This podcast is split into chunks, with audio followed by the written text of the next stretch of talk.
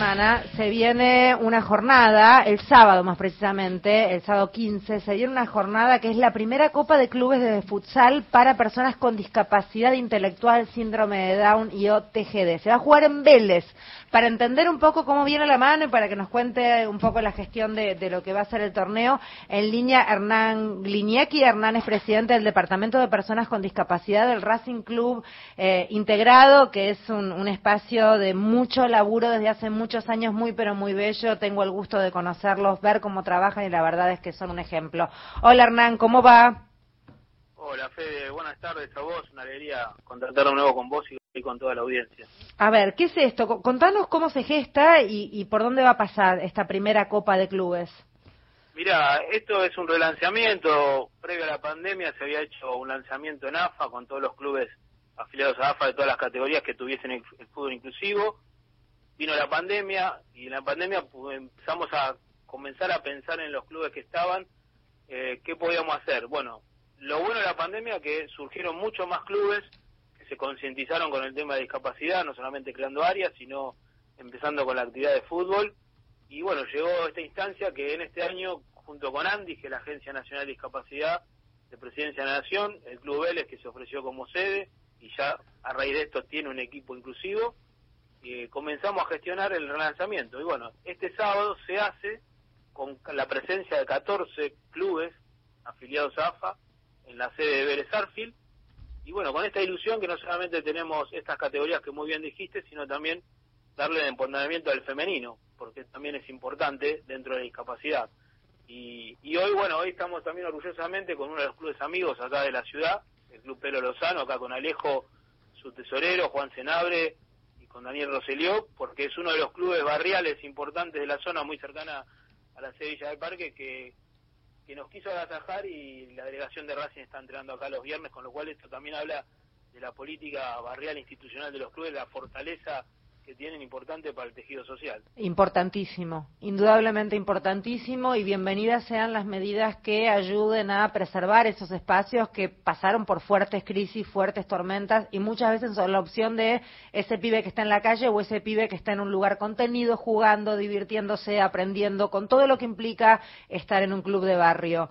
Eh, me llama la atención lo que decís en cuanto a eh, la pandemia sirvió para que muchos clubes tomaran conciencia y armaran espacios para la discapacidad. Y yo pensaba, ¿cómo puede ser que tantos clubes no los tuvieran? Sí, lógico, Fede. Ver, vos sabés que el tema de discapacidad es una temática todavía acá en Argentina que si bien viene creciendo mucho, todavía siendo tabú en muchos clubes, pero bueno, creíamos que al ser Racing pionero hace 27 años, uno de los legados que teníamos con Dani Rosselló, que todos los clubes tomen el modelo y la verdad que bueno es como la pandemia creo que resurgió como en algunos casos quizás concientización de los dirigentes también empujados por las familias. Y hoy la verdad te diría que tenemos más de 30 clubes que ya tienen un espacio exclusivamente en fútbol tenemos 18 pero bueno hoy participan 14 y hay que seguir bregando porque esto sigue siendo importante. Y también el, el jueves pasado tuvimos un hecho que le da también un matiz interesante con la diputada Victoria Montenegro del Frente para Todos, que Vicky logró hace un año, junto también con un trabajo articulado con los clubes, principalmente con Racing, crear por primera vez el espacio de la Comisión de Discapacidad en la legislatura. Justamente ese espacio permite que se presenten proyectos como este de la Liga, y Vicky, con el consenso unánime de todos los diputados de distintos partidos, declaró de interés la Liga en la ciudad de Buenos Aires, y bueno, fue un marco donde el Salón Montevideo estuvo repleto de familiares, de jugadores de más de 10 instituciones representativas de la liga, con lo cual esto también es un cimbronazo también para la estructura política de, de poder también concientizar y ayudar a que estos proyectos se repliquen, no solamente, como decimos, en los grandes clubes de la AFA, sino en todos los clubes barriales de la ciudad y del país. Hernán, soy Mario, ¿cómo te va? Ah, Mario, ¿cómo estás? Bien, ¿qué, qué es lo que hace falta este para adaptar al futsal este, en los clubes de barrio? ¿Es mucho el esfuerzo que hay que hacer?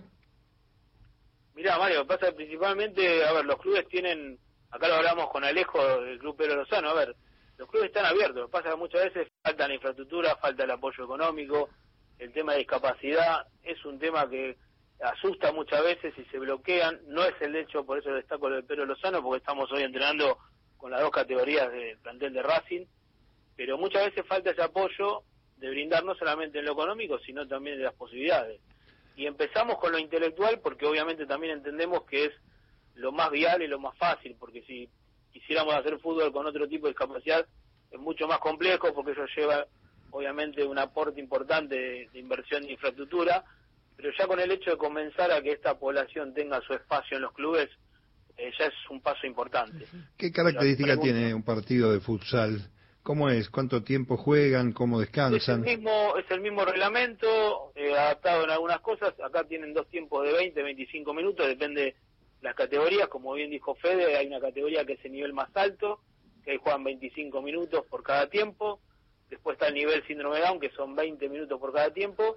Y tenemos el nivel femenino, que es el que también arrancó hace poquito, pero que ya por lo menos de los 14 clubes ya hay tres que tienen el tema femenino, que es importante también. Por esto que decía de empoderar a la mujer y mucho más a aquellas mujeres que tienen una condición de discapacidad. Bueno, va a ir más rápido porque en el femenino este convencional, digamos, eh, se tardó casi un siglo, ¿no? Ahora están teniendo las chicas fuerza, así que ojalá venga más dinámico aquí. Bueno, tocaste ahí un tema importante. Nosotros, bueno, Fede nos elogia y para nosotros es un orgullo porque la queremos en lo personal y valoramos su trabajo. Y conoció también de cerca, a ver, nosotros hace mucho de Racing estamos, hemos presentado un proyecto en FIFA y en Comebol porque justamente lo que queremos ahí con Dani Rosselló y con todo el equipo, que el fútbol inclusivo tenga el mismo recorrido que, que ha tenido obviamente el fútbol masculino, que ya está hiperinstalado, pero que en los últimos años, por un movimiento de FIFA, también ha posibilitado que el fútbol femenino se le dé otra importancia. Bueno, creo que falta eh, el fútbol inclusivo como para que también se le dé esa importancia que se merece. Así que esperemos que a la brevedad proyectos como este de la liga, que en realidad te diría que es el segundo caso en el mundo, porque uno lo tiene España, que obviamente España lo hace hace tres años, nosotros lo hacemos artesanalmente y con esfuerzo hace más de 15, pero que ahora relanzamos con otra fuerza, y España con otro apoyo de empresas por responsabilidad social, pero y Argentina, o sea, estamos hablando de dos países en el mundo que tienen este tipo de liga. Eh. Eh, y para eso necesitamos los lineamientos de, FIFA o de las grandes federaciones mundiales para que siga el mismo recorrido que el fútbol femenino. debería ser un ejemplo, así que ojalá esta nota tenga el rebote que corresponde con todo el laburo que vienen haciendo hace tanto tiempo, Hernán. A ver, contanos para todos aquellos que quieran, no sé si están a tiempo de anotarse, supongo que ya está, no lo sé, eh, y sí, invitar a la gente a, poder presenciarlo, supongo que sí, así que contanos todo para todos los que están escuchando. Sí, a sí, a nivel organizativo, obviamente, como esto lo maneja de la Federación también de FADIN, que es la que nuclea a nivel nacional todo el deporte con discapacidad intelectual, ya ha habido una organización donde los clubes ya han presentado todas sus inscripciones, documentaciones, pero sí está abierto a que el público, que de hecho vamos a tener mucha gente, porque imagínate que tenemos 290 jugadores para este fin de semana de 14 clubes con distintas categorías, y va a venir obviamente toda la familia de cada uno de esos jóvenes jugadores Así que vamos a tener una influencia y concurrencia muy importante, pero bueno, todo aquel que quiera pasarse por Vélez, en el Polideportivo Feijó, precisamente en la entrada de Juan B. Justo y Bacacay, eh, es el ingreso y podrá, bueno, presenciar esta jornada en la que contaremos, bueno, con lo más valioso que son los protagonistas, que son estos jugadores con discapacidad, representando a sus clubes, a su familia, y bueno, a todos aquellos que quieran venir, ver y y concientizarse y poder animarse. Eh, acá con Alejo de Pedro Lozano estamos hablando justamente de eso, que esto está para abierto para los clubes de barrio. Entonces, como hablamos con Alejo de poder que el Club Lozano pueda tener en la brevedad, en un futuro, un equipo también con discapacidad intelectual que pueda participar, esto es el camino que creo que tenemos que dejar como legado. Ah, va a estar buenísimo, están todos invitados. Mañana va a ser un día divino, así que la verdad es que el tiempo va a acompañar.